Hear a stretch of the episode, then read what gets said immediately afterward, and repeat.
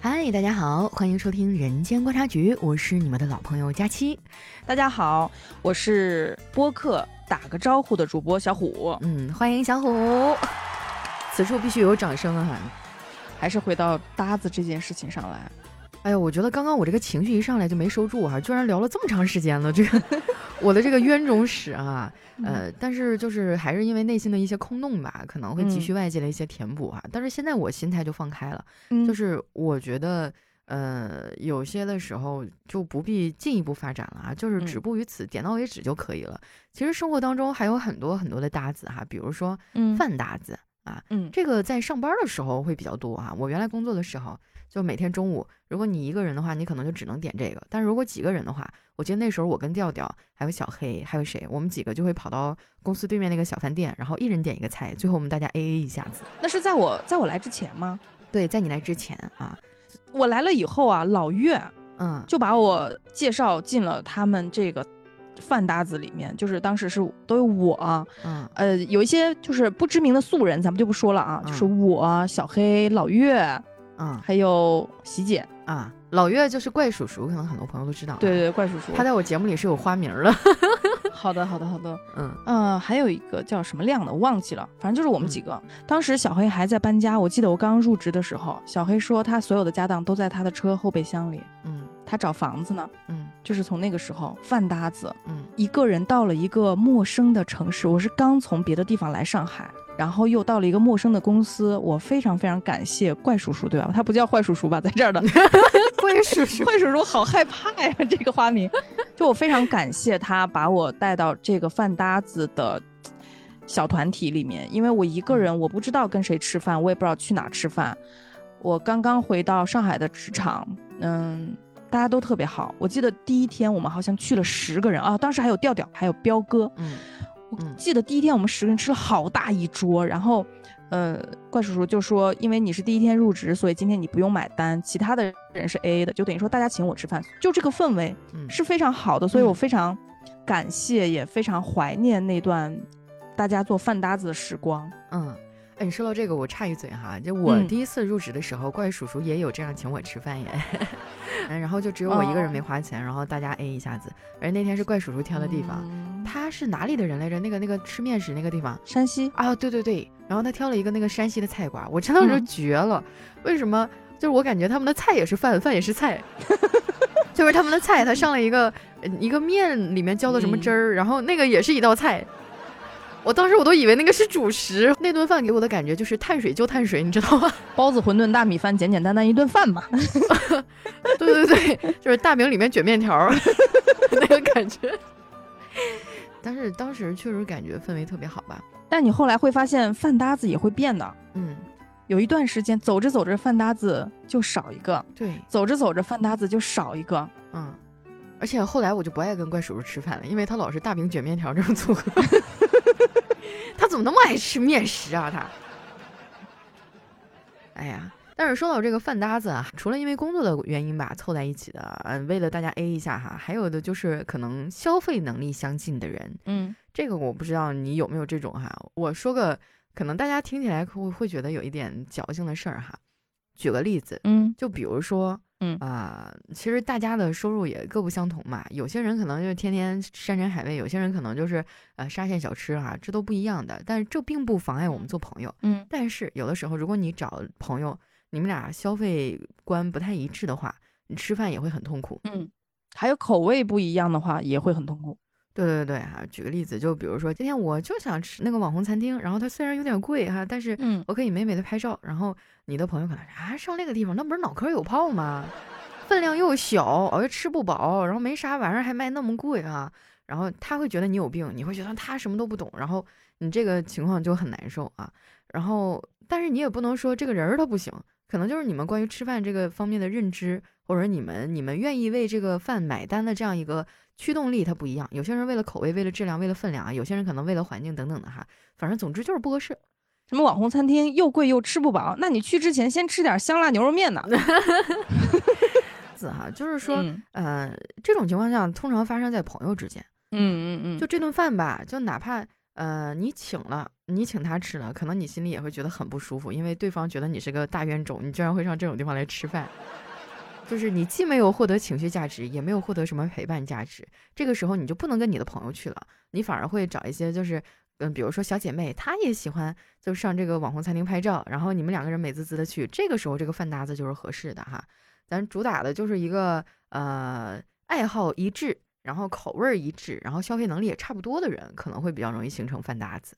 就是有一种饭搭子是除了可能他自己内心就不能接受，比如说网红餐厅，或者是有一些西餐，他可能是比较贵，最烦那种。你跟他出来了，他说：“哎呀，这家店不行，这东西我跟你说吧，该怎么做啊？这酱油放多了啊，那个又是盐放多了，还有一些装的，你知道吗？喝酒，哎，这个酒尝一下，嗯。”不行，我跟你说，这家店啊，酒都不行。哎，当年我在西班牙怎么怎么啊？我真的，我根本就受不了这种，你知道吗？我太恶了，就是我也特别害怕碰到这样的人。我曾经还真的有遇到过哈。嗯啊，相亲吗？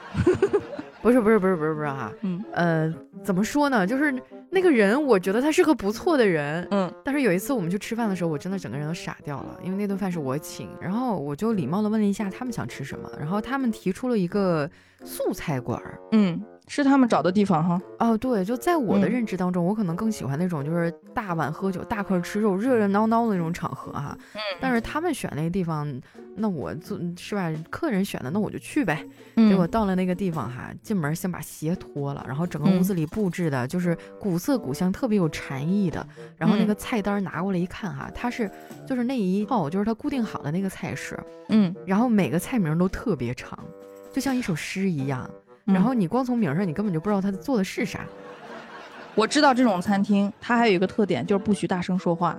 啊，那我不知道哈，反正那天还好，就是，呃，首先你处在那个环境当中，你就基本上就会不自觉的放低声音了啊。嗯嗯。然后它每一道菜都很离谱，就是盘子 特别大，然后里面东西就那么一点点，就是摆盘非常的精美，就很有禅意。嗯。然后，但是那个菜哈，就是我都快吃完了，我以为都是饭前甜点了。有人说好了，这是最后一道菜也行，就是它，它会小到什么程度？我跟你讲啊，就是，呃，它有一道菜我印象特别深刻。嗯，在我看来啊，就是一个呃像小笼包那样子的吧，一个。呃，外面裹的是有点像白菜叶子啊，嗯嗯烫熟了，然后里面裹的是什么菇啊，各种什么菇剁成了馅儿，嗯，然后上面还点了个点儿，不知道是什么酱啊，就这么一个东西，看着特别小巧精致，嗯，我基本上一口能吃俩吧，就是，嗯。这就一道菜了，你知道吗？嗯，然后当时那服务员啊，哈，属于半跪在旁边啊，穿个旗袍，然后哎，这道菜是来自于哪里哪里的什么什么什么什么东西，巴拉巴拉巴拉，就搁那儿讲一堆。当时我心想，你他妈可快点上菜吧，我都饿了。嗯，然后当时我另外两个朋友，嗯，就点头，嗯，然后，然后最可恶的是，就是我一口就把那个东西吃完了，然后那服务员问一句，嗯，您觉得怎么样？我当时就愣了，我说，嗯，就挺好吃的。然后我另外一个朋友在旁边非常优雅的说：“嗯嗯，我觉得做的是挺好的，就是这个口感的层次不够丰富。”当时我整个人都傻了，你知道吗？啥？这不就是白菜卷香菇吗？什么什么口感？什么层次？这啥意思？然后我就先是震惊，然后就是迷茫，嗯，然后就是自我怀疑。我觉得啊，我到底是什么土狗？我都没有尝出来里面到底放了些什么啊！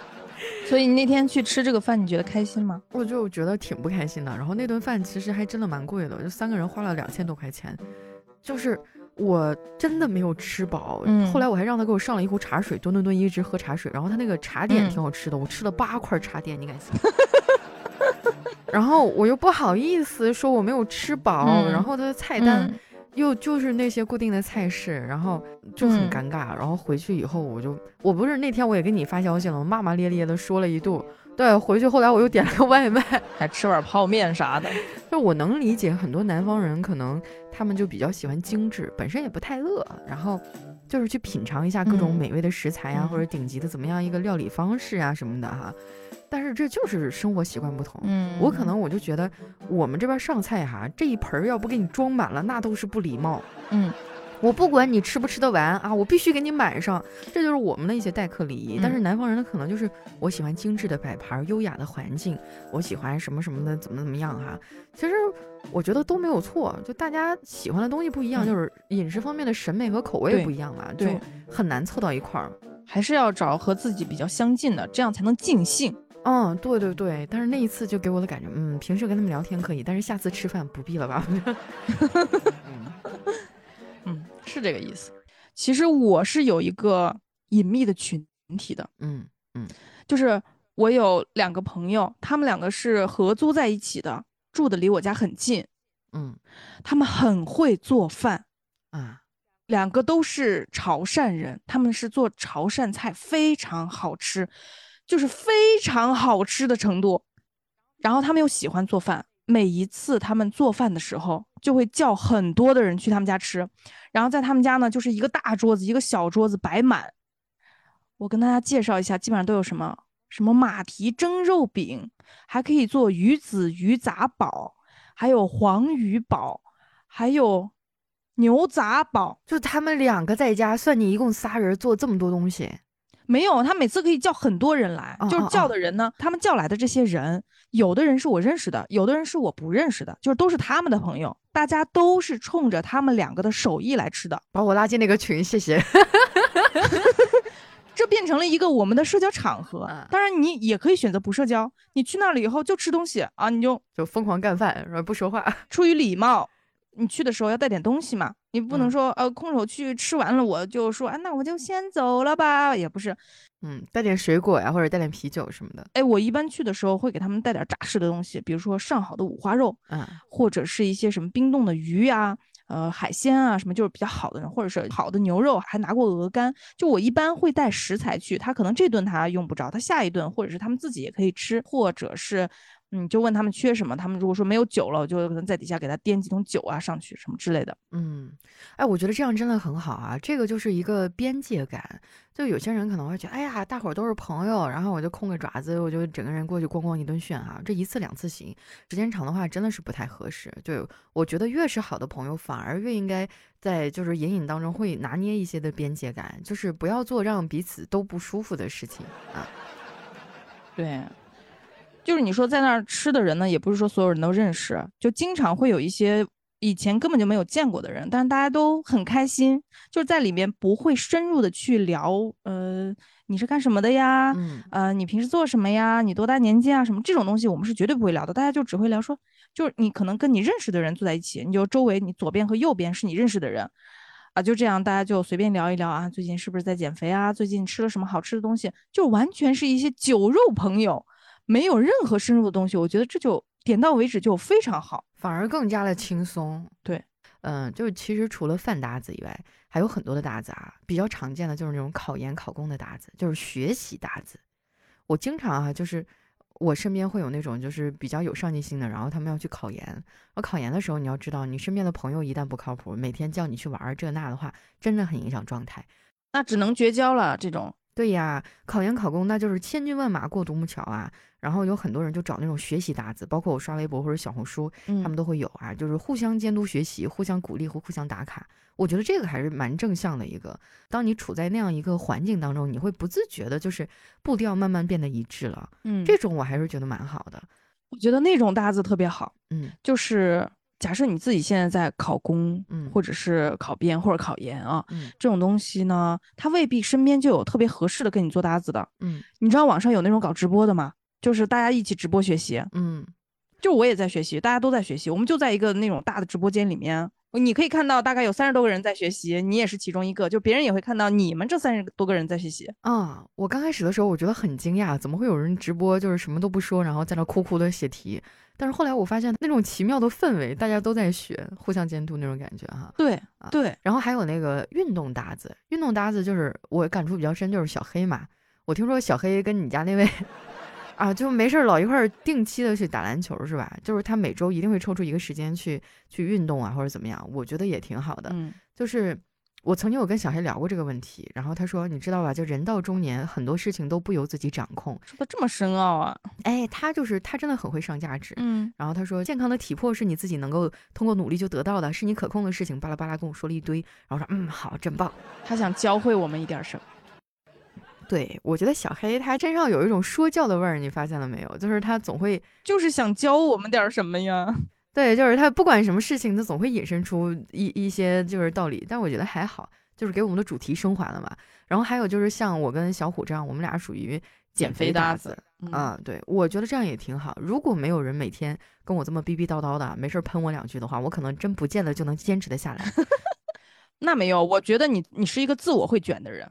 就是自己会卷自己的人，嗯，但是我真的因为跟你做减肥搭子，我不能直接跟大家讲我的体重，但是我从开始减肥到现在，我从三月份啊，现在已经七月份了嘛，我大概已经有一个多月体重没有变过了，嗯，当然我也没有做什么努力，但是我从三月份到上个月呢，我是瘦了十斤，嗯，无痛的啊，无痛的啊，也没有特别的去节食，只不过就是你真的饮食习惯会变，嗯。如果有的人他说啊，我想减肥，但是我喜欢吃那种重盐重油啊，又喜欢吃碳水，又喜欢吃面，喜欢吃米线，晚上我还要再吃个螺蛳粉什么的，那就不要减肥了。只要你健康，胖胖的也行，没有问题。嗯嗯嗯。我是要在夏天穿吊带裙的人，没有办法，夏天都已经快要过去了，还好上海的夏天比较长。我是要在秋天穿吊带裙再加一个外套的人。说到我跟小虎，你都不知道我们俩平时是怎么鼓励对方的。我们有的时候看到那种就是呃擦边了博主，就是那种身材巨好的、巨漂亮那种小姑娘，然后露个背啊、露一截腰、露大腿啊什么的，然后就会艾特对方，然后看就等老子哪天要是减肥成功，我他妈可劲儿擦边，我也要露后背，我要露肚皮、露大腿，我我洗澡我恨不得都不关门那种。还是得关门的，还是得关门的。互相鼓励自己，然后就是没事的时候，我们还会交流。哎呀，这个小背心儿，那个小裤子好好看啊！等我瘦了的话，我就要穿，怎么怎么样。然后就这种互相鼓励，嗯，会有一个美好的愿景，嗯。而且我觉得小虎他真的是，呃，一个比较能坚持的人吧。就有一段时间，我也是平台期了一个多月，我真的就是已经很沮丧了。而且那段时间我朋友来，每天你得招待朋友吧，就控制不了吃喝啊。那那不是说你朋友来的问题，你这三天来一个朋友，那三天来一个朋友，你那朋友感觉是什么接力赛，你知道吗？就是加期增肥接力赛，它是这样的。对对对，我我是有一个称号的哈，我在上海的时候，我是呃哈尔滨驻上海办事处啊，我在哈尔滨的时候，我就是哈尔滨招待处，就是 我是一个特别热情的人，就从我当冤种这个经历，你大概应该知道哈，嗯，就是我的朋友或者我的同学啊什么的，如果从外地过来或者怎么样的话，我一般都会招待的，我会陪几天，嗯，就是包括有一些女生朋友，甚至就是在我家吃，在我家睡，然后我每天带他们出去玩这种，咱主打就是一热情真诚。对，而且就是他跟我说了之后，我又问了几次，我说哈尔滨大概到夏天的时候多热呀？他说最多最多不会超过三十度。嗯，我那个心动的呀。然后我又想了想，你知道我在小红书上还搜什么哈尔滨都有啥好吃的，什么烧烤啊，然后还有那种放了芝麻酱的黏糊老式麻辣烫，嗯，特别好吃。你来嘛，你来嘛，真 的真的，我真的很怕。我觉得我们两个体重没有到一定的，就是我们已经认可的这种程度的时候，我是不敢轻举妄动的。你想想，我一去，哎，咱俩你一碗我一碗，你一口我一口，你一碗我一碗。对哈，就是，哎呀，我感觉，呃，减肥搭子就一定不能每天待在一起，要理智，要理智。对，就很可能，哎，我操，好饿呀！你说，嗯，我也是。对。什么人爱减肥？爱吃的人爱减肥。对，走吃点烧烤啊！好啊，走。两败俱伤，当然很容易两个爱吃的人就破功了哈。对对，在我很不克制的那一段时间，小虎每天早上坚持问我：“你今天的体重呢？”然后我那天我真的，因为头一天晚上喝喝酒了嘛，然后我就我就真的是不想量，然后我也不想理他。然后过了两个小时以后，你怎么不说话？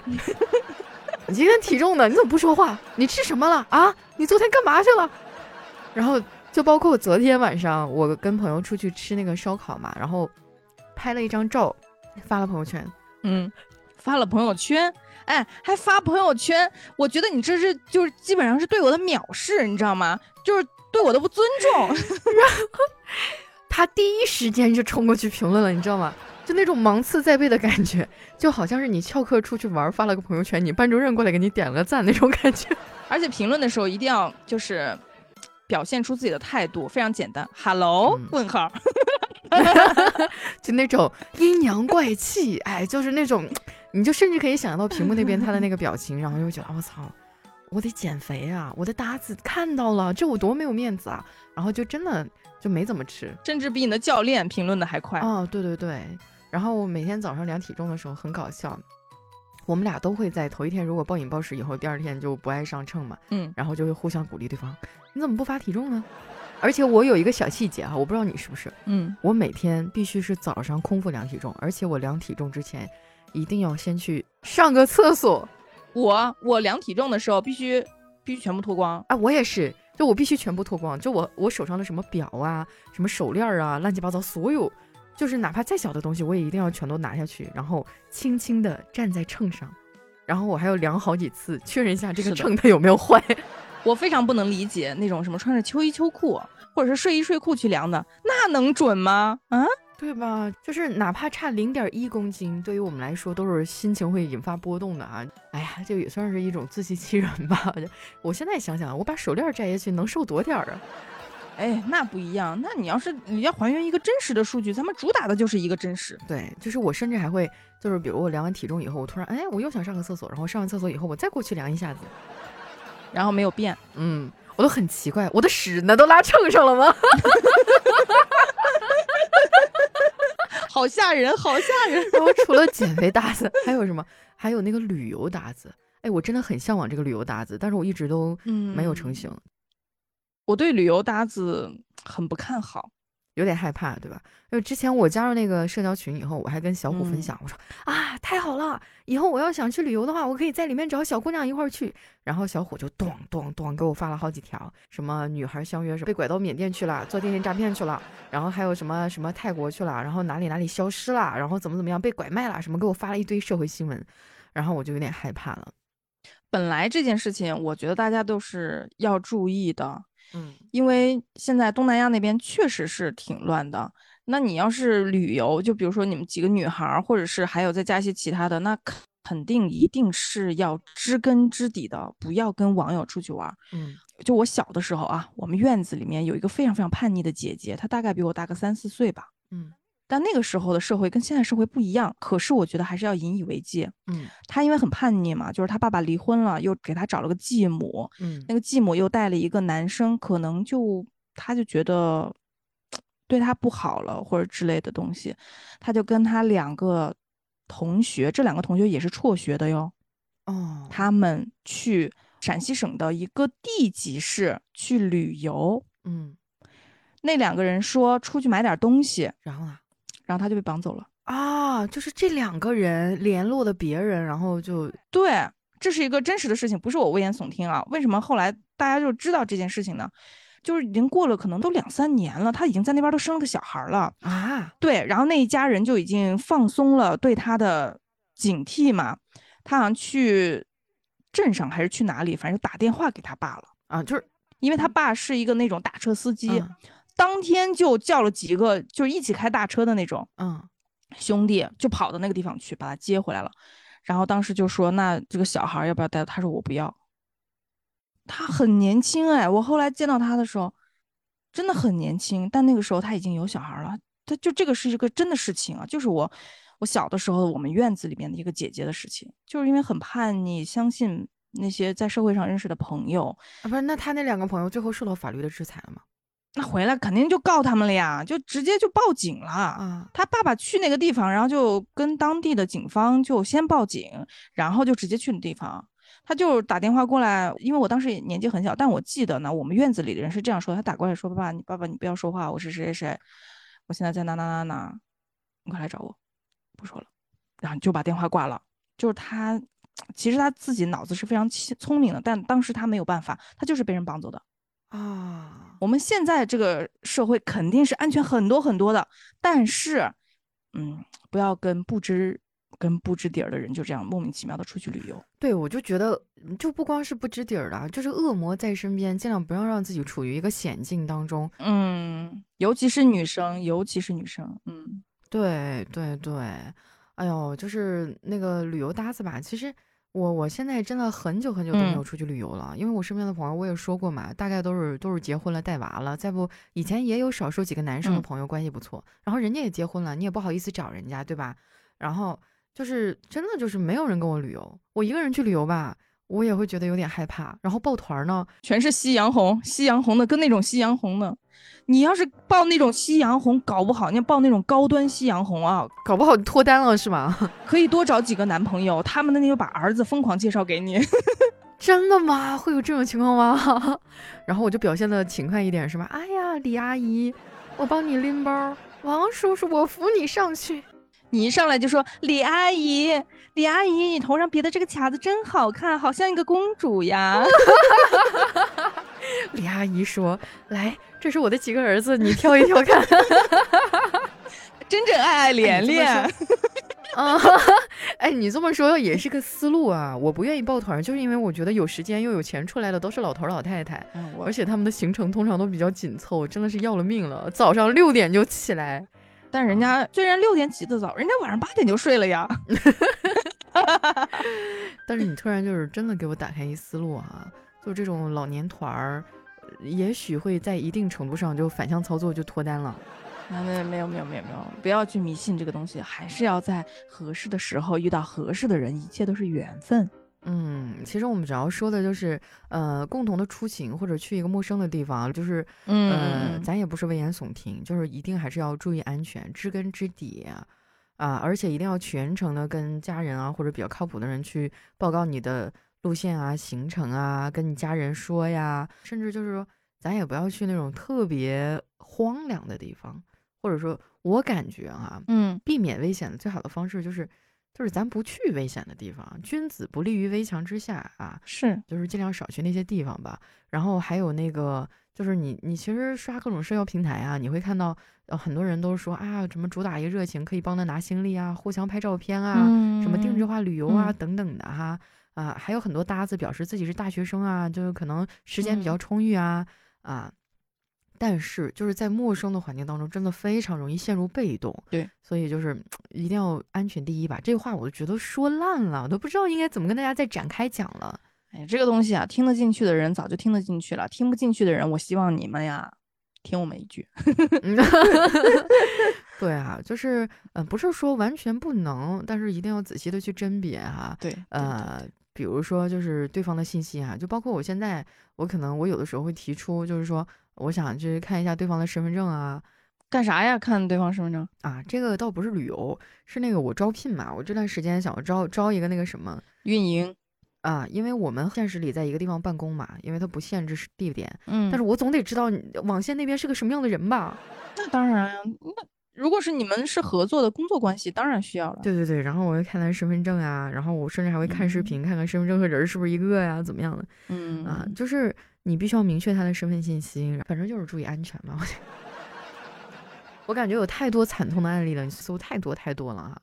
对我刚才说的那个就挺吓人的。嗯，对，关键是这种事情居然还会发生在自己身边，我就觉得离谱。这是一个概率问题，再加上那个年代跟现在这个年代不一样，这个年代主要咱们害怕的就是东南亚那一块儿啊啊，那个音乐一起，嘎腰子不打麻药，嗯，还有什么把你骗去什么电信诈骗啊，什么这那的啊。当然啊，除了这个旅游搭子，还有其他很多很多搭子啊。今天我都没想到能聊这么长时间啊，嗯，有好多我们都没有提啊，就是比如说游戏搭子，经常一块打游戏的啊。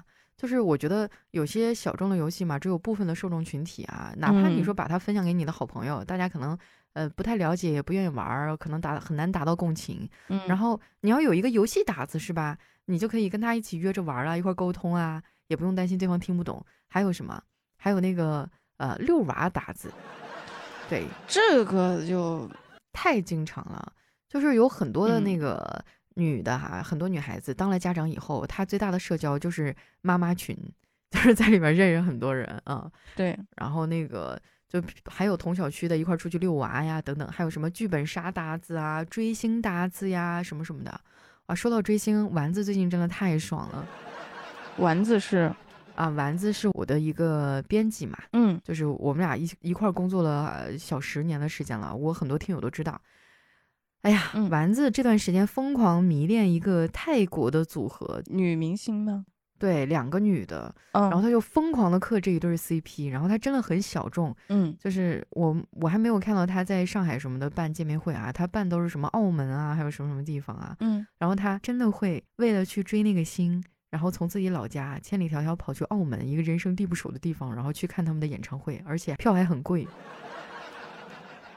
然后就是对于我来说，就是跑到澳门就属于人生地不熟了嗯 啊，因为他平时他也很宅，然后那时候我还很担心他，我说你一个人能行吗？我甚至我都想要不那个我我跟你一块儿去啊，就是因为我有的时候我可能也想就是出去走走，他特别想去追星嘛，嗯我说那这样你把工作进度往前赶一赶，我给你放一个礼拜的假，你就去追你的星，嗯但是你工作必须先干完。他说好啊，后来我想他把工作先嗯弄完了，那我不就先录完了吗？那那一个礼拜我干什么了？要不然我就跟他去吧。后来他跟我说。哎呀，不用啊，你又不认识那两个人，你还花这钱进去干嘛呀？他说我有追星的搭子，然后我们平时经常在群里面聊天，然后他就自己组个团就去了。哎呀，你说到这个，这两天他也没有什么消息，我应该给他发发短信。澳门有没有嘎腰子的人啊？澳门没有没有，不要乱说，澳门没有。对，所以我觉得追星的搭子其实蛮好的，因为他们那个圈子里，他们聊的东西我是真的不懂，对，我很想努力的接受他们的文化，就是我很难想象，因为我觉得他们那个圈子还是这是一种缘分，这是一种缘分，就是你看到他你就喜欢上他了。嗯，他是因为看了那个剧，然后喜欢上那俩人了。我是因为没有看那个剧，嗯可能看完以后，就像我当年看《陈情令》一样，嗯，突然就 get 到了这种那种空气中拉丝儿的那种氛围哈。嗯，就是很多的追星搭子会一起分享明星新闻啊，对然后什么吐槽追星的事儿啊，然后还要一起去做数据。啊，对，打榜啊，然后见面会、演唱会、签售会啊等等什么什对对对么的哈。嗯，对，然后现在还有很多人专门在做这种搭子相关的社群或者平台，也会有一些公众号啊，还有一些就是像我刚刚说到那种交友群。幺九九入群。哎，你别提了，我现在要不是图那幺九九，我不能白交，我早退了，好吧？不会吧？其实他这个东西，我个人觉得是有点违规的。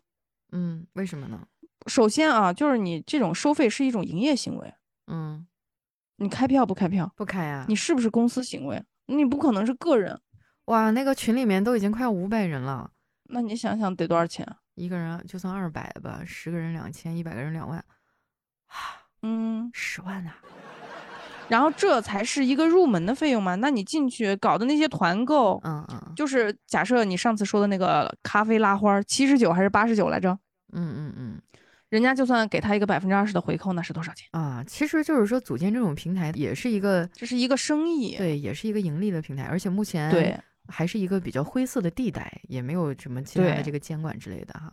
他又不交个税，嗯，他又不交企业的营业税，他有没有营业执照？这是一个灰色地带，真的。啊，但是这个我们就不考虑了哈，我们嗯就是只是说，嗯、有一些这种平台吧，其实也能有助于像我们去找搭子，因为嗯。你日常在生活当中你自己去找是很难的。嗯。通过这种啊，虽然会有一些不靠谱的事情发生，嗯。但是仔细甄别嘛，还是可以捞到一些搭子，甚至慢慢升级为好朋友的啊。我当时去那个聚会的时候，我真的还认识了几个我觉得还不错的，但平时我们也不找彼此，嗯。就是我们一旦比如说我平时我特别爱洗大澡，我觉得一个人洗澡真的很无聊，因为你不能玩手机，但是你约上几个姐妹一块儿去洗澡，你们还可以泡在池子里面唠嗑。我因为不是很了解东北的澡堂文化，但是那样会不会有点尴尬呢？不会啊，我们从小就那样啊，就是你一推开浴室的门，热气腾腾，里面都是光条条的，嗯，然后我们都觉得习以为常啊。有的时候甚至碰上那种热心肠的，哎，老妹儿，你没嗯搓澡啊？来来，你帮姐搓搓后背，就是哇，对，东北人是很热情的，嗯我记得有一次，因为我们那边大概是在春节之前会去洗一次大澡，一年洗一次啊，埋汰死了你们。啊自己在家也洗澡啊，不是说一年不洗澡，然后到春节之前洗一次澡。我知道啊，但是你就定期的，你不得搓一搓啊？咱文明点儿叫去角质层嘛。你在家也可以搓呀，那你们用什么搓啊？你们用澡巾搓吗？就搓搓澡巾。但是我那次呢，就是遇到一个孕妇，啊那个孕妇晕倒了，我当时吓坏了。啊她肚子已经很大了，啊！然后她在楼梯那个地方地方晕倒的，然后我就我当时年纪也不大，我但是就是有点把我吓到了，然后我就赶快就喊服务员，然后让服务员他们就先喊了幺二零，然后把衣服给他穿上，然后把他送走了。嗯，他有家人在里面，就是怎么摇他都不行，就是那种澡堂里面不是有点闷嘛。然后她作为一个孕妇，她可能有点缺氧啊啊啊！然后她就刚好走出去，在那个稍微外面一点的地方，她觉得就比较透气，但是她就在那个地方晕了啊！哇，太吓人了！就是怀孕的话，不太适合去那种密闭高温的空间，待时间长会受不了。你别说怀孕了啊，就你普通的，像我，我有的时候搓之前我会去蒸一下子。嗯，然后那个里面一盆水浇上去，哗一声，然后就冒的那个满屋子都是那个白色的蒸汽，真的很爽。嗯，但是你待时间长了以后，你就会觉得有点受不了啊，憋气。对对对对对，啊，像什么搓澡的搭子呀，然后喝啤酒的搭子呀，听歌的搭子呀，等等的。其实，嗯，我觉得搭子文化之所以盛行，还是因为现代人真的有很迫切的有这种社交的需求啊。对。就是以前我可能会觉得，哎呀，我一定要是什么事情我都跟我最好的朋友做，要不然我好像背叛了我们的友情，怎么怎么样？对，厕所也得一起一起去。嗯，但现在我反而觉得，就是垂直类的更好。就是各取所需嘛，大家都享受到了舒适啊，都达到了自己的目的，其实也不必纠结于到底是朋友还是搭子啊。搭子有搭子的作用嘛，但是朋友，即便嗯很多人平时可能不太联系，不经常一起玩，但是我相信真正遇到什么事情的时候，对朋友还是会站出来的。找搭子的时候，就是把费用说清楚，嗯，以及找到一个合适的边界感。嗯嗯，对，我觉得这两点是非常重要的。对，就是。一定要有一个边界感。我觉得，嗯，搭子的优势就是说，大家谈钱的时候可能不那么不好意思。对，像我，我一旦涉及到朋友的话，我就会很抹不开面子。但是搭子的话，大家都默认了这样一个社交的规则嘛。嗯嗯，而且他也没有那么多的束缚，是吧？嗯，就是呃，不需要去用长期的时间和精力来维护这段感情。对，然后互不干涉，没有啥心理负担，既能填补这个空白，缓解孤独吧。然后其实就是彼此之间也没有啥责任，就是我可以跟你玩，我可以不跟你玩。你说的这个，听的感觉像其他的关系呢。你在说什么奇奇怪怪的东西啊？那个不在我们今天讨论的范围之内啊。嗯，好的，好的，好的，就是合则来，不合则散嘛，是吧？不费力，不讨好，非常轻松的一种关系哈。是的，就是呃，甚至。呃，有一种叫阶段式的友情啊，就是在某一段时间里，我记得我原来看过一段话，说有些人只能陪你走一段路，这个是事实。感恩相遇什么这那的，对，就是我觉得阶段性的友情是当代人不可避免、不能回避的，就每个人只能陪你走一段路，是吧？我觉得能够接受搭子的存在，拓展这种友谊的形式，其实反而是，嗯，情感上一种成熟的标志吧。嗯，就是能够更加完整的自我。不会再去被其他东西所牵绊掉，嗯，但是也有人会说说搭子到底最终会不会取代朋友？我觉得应该不会，朋友还是朋友，感情基础在那儿呢。就是他是朋友属于深层社交，然后搭子属于浅层社交。对，呃，也许我们会从浅层社交过渡到深层社交，但是我觉得搭子永远取代不了朋友啊，就是它的功能性和感受是不一样的。我觉得搭子主要就是打发一下时间嘛，对吧？呃，今天真的是我觉得。一直在不断的跑题哈，然后我们俩都在疯狂的往回圆、往回拉，这也是我迄今为止录的最长的一期节目哈。嗯，说实话，这是我跟小虎第一次在没有什么前期沟通交流的情况下上来就录录了这么一期，可能呃听起来稍微有一点点啰嗦吧，我觉得，但是我还蛮喜欢这种就跟姐妹随便聊聊，然后这种感觉，你感觉怎么样？我觉得挺好的呀，就是随便聊聊嘛。不要就是太刻意的去把它当成一个节目，就是把它当成一个聊天的东西，是吧？对对对，本身就是大家在听我们两个聊的时候呢，其实那种感觉应该更像你也坐在旁边，你就听我俩在那说。对你好像坐我俩中间是吗？来来来，坐我腿上。然后你要是想说点什么呢，你就刚好在底下跟我们评论互动就行了。嗯。都是可以看到的，因为之前我一直都是跟小黑一块儿做搭档嘛。其实我觉得我跟他，嗯，我们俩一直在保持一种奇妙的节奏感。录节目搭子，对对对，就是我们俩的节目更像是一个，可能你晚上开车的时候，下班的时候那种交通电台，然后两个人在那一唱一和捧哏啊什么的，嗯，就可能不太会有那种聊天的感觉吧。嗯，但是我可能会做了一下新的尝试，不知道大家会不会喜欢哈。如果说你们喜欢的话呢，你就可以在下面给我留一些你们想说的话啊或者一些评价，好的坏的我们都全盘接收啊。骂人的就删了啊，骂人的话我就艾特你过来看。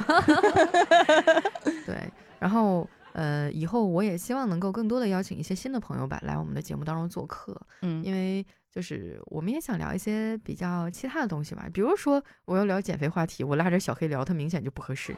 小黑说什么减肥？我不需要啊。对。就是以后我也想邀请一些其他的小伙伴哈来上节目，甚至是我希望某一天是不是也可以做一些线下的那种专场，比如说我们台上几个人，然后下面就一帮听友，然后他们进来还可以提问，还可以互相聊一聊。哎，对对，哎，我真的我太喜欢那种感觉了，我不知道有没有机会做。我觉得有机会做的，你可以在上海做呀。是吗？会有人来看吗？我觉得会。如果大家愿意来的话呢，能不能在底下评论区讲一下？对我，我可以可以尝试啊，可以尝试去做一下这种线下的场啊，就是我在你们面前，然后那个后面就几排凳子，然后大家围着我们坐在那一圈哈，想想还是觉得。嗯，很期待，很向往哈。行，那今天我们就先聊到这儿吧哈。聊了很多关于搭子的话题，那最后我想问一个问题哈，就是你们的身边有没有这种搭子哈？或者说你跟他们平时都是怎么样去交流和相处的呢？也欢迎大家把你的一些想法和看法留在节目下方的评论区哈。感谢大家的支持，同时大家也可以关注一下我们小虎的节目哈，他的节目叫打个招呼啊。没有没有硬要做广告的意思啊，基本礼貌，基本礼貌，就是人家过来给我们捧场，我们肯定要是 宣传一波，大家可以去关注一下啊。谢谢谢谢谢谢，我们是一个就是随便聊天的节目，就是想到哪儿聊到哪儿。我跟我另外一个主播搭子，我们两个真的是就是纯搭子是吧？对对对，只有录节目的时候会出现。对，而且就是录录完节目以后，说完再见马上关。哎，那你们的节目是自己剪辑吗？或者说你们提前要写大纲吗？嗯，差不多，有的，有的。哦，那还好。那今天我们就先聊到这儿哈，多多关注我们的小虎哈，关注一下，打个招呼，也希望大家继续支持我们人间观察局啊。还有说，你们要是希望谁出现在我们的节目当中，你也可以把他的名字留在我们下方评论区啊，我尽量去请啊，但是出场费太高的话就算了啊。可以请怪叔叔，我跟你说，怪叔叔可喜欢讲了，是吗？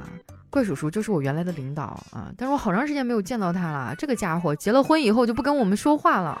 怪叔叔，只要你请他必来，真的吗？他太想教我们点什么了。